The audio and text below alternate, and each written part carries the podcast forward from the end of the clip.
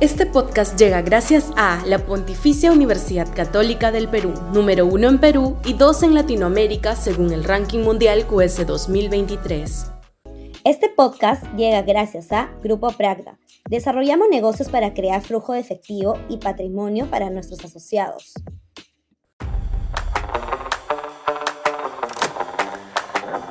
¿Es posible ser optimistas? Sudaca, Perú. Buen periodismo ahora que se celebra el 30 aniversario de la Constitución de 1993, hay que ponderar lo que realmente significó ello. Fue un parteagua social, político y económico respecto de la ruta del desastre a la que el Perú se encaminaba a fines de los 80. Éramos una sociedad inviable, una nación fallida, una democracia insostenible, azotada por la violencia terrorista y la hiperinflación recesiva de nuestra economía. Millones de peruanos se iban del país huyendo de la crisis y de la violencia. Eso, que ya hacía barajar inclusive a Washington y países vecinos la eventualidad de una intervención internacional en caso accediera al poder a Ismael Guzmán, cambió. El Perú recompuso su economía, se pacificó el país y nos encaminamos hacia una senda de desarrollo que ha durado casi las tres décadas que se conmemoran. La crisis de hoy es menor respecto a la que vivíamos entonces. Tal vez solo equipare su gravedad la terrible situación de inseguridad ciudadana que nos azota. La sensación de zozobra, sin embargo, ha hecho que también abandonen la patria millones de peruanos. Pero como ocurrió hace tres décadas, es factible afrontar esta crisis y salir adelante.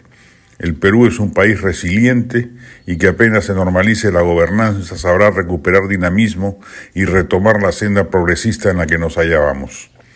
De este gobierno, lamentablemente, no se puede esperar gran cosa y en esa medida habrá que cifrar las esperanzas en que el 2026 asume el poder una opción que sepa enfrentar los desafíos más acuciantes, inseguridad ciudadana, corrupción y crisis económica.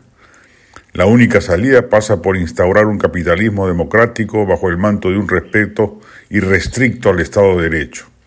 Se perfilan ya algunas candidaturas con ese perfil, pero adolecen de química política y por ello se torna imperativo abogar por la unidad de fuerzas similares que en conjunto aporten ese brío y ojalá se encuentre un candidato que convoque los entusiasmos populares necesarios no solo para ganar la elección, sino para asegurar una coalición parlamentaria que permita la gobernanza con la normalidad perdida desde el 2016.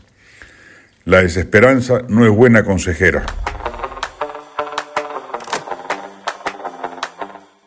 Este podcast llega gracias a la Pontificia Universidad Católica del Perú, número uno en Perú y dos en Latinoamérica según el ranking mundial QS 2023.